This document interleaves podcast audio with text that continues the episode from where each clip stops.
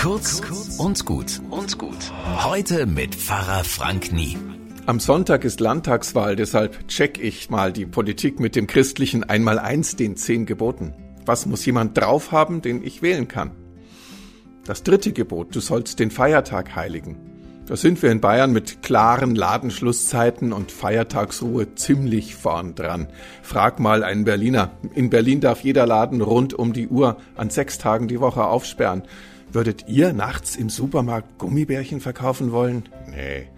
So, den Feiertag Heiligen, da erwarte ich weniger, dass die Politiker das Tanzverbot am Karfreitag aufrechterhalten. Ich erwarte viel mehr.